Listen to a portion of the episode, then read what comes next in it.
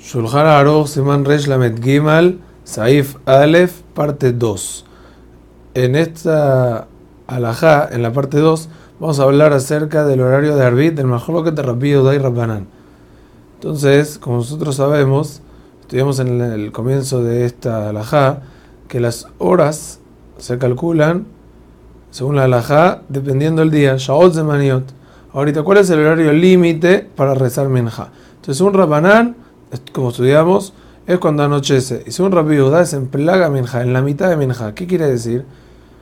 Justamente en la mitad de, la, de Minja de la tarde. Minja de la tarde comenzaba la Catejilá nueve horas y media después del amanecer.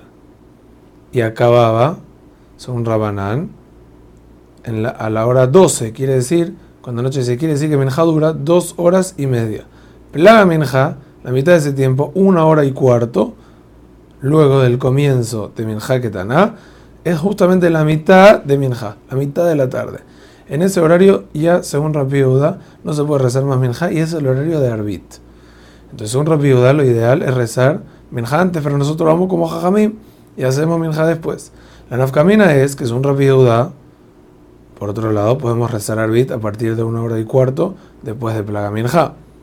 Pero según Rabanán, no, porque es el horario de Minja. Entonces, la Jalama hace se puede hacer o como Rabbi o como Rabanán, pero no contradiga. Pero que no contradiga. Quiere decir, una persona puede hacer minja más temprano y luego de una hora y cuarto de plaga minja puede hacer herbit, según Rabbi Según Jajamim, aunque estaría mal, no pasa nada, porque como hizo todo acorde a Rabbi está bien. O asimismo puede hacer herbit después de hacer minja, después de plaga minja que es dentro de la hora y cuarto antes que anochezca y va a ser arbit después, afilo que son rabiuda está mal, son me está bien. Pero lo que no puede hacer es contradicción, quiere decir, no puede hacer dentro de la hora y cuarto antes que anochezca, hacer minja y arbit seguido porque es tarte de. Es una contradicción. Hoy en día se acostumbró a rezar minja previo a la puesta del sol como jajamim y no se debe rezar arbit hasta que se haga de noche. A menos que justamente ese día la persona hizo como dijimos, temprano. Un lugar donde la gente no está dispuesta a esperar hasta que sea de noche para rezar arbit y no regresarían, pueden hacer como Jajamim y da a la vez, aunque es contradicción, para que no se pierda Minjay Arbit y no hay ningún inconveniente en eso. El Roma escribe que en Europa, como anochecía demasiado tarde, la gente acostumbraba a hacer Arbit de día.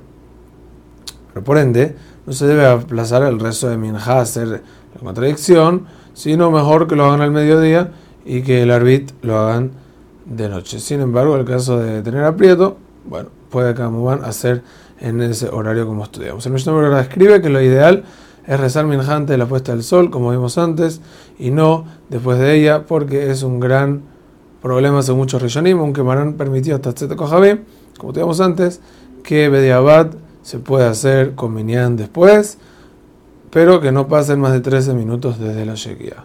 Hazak u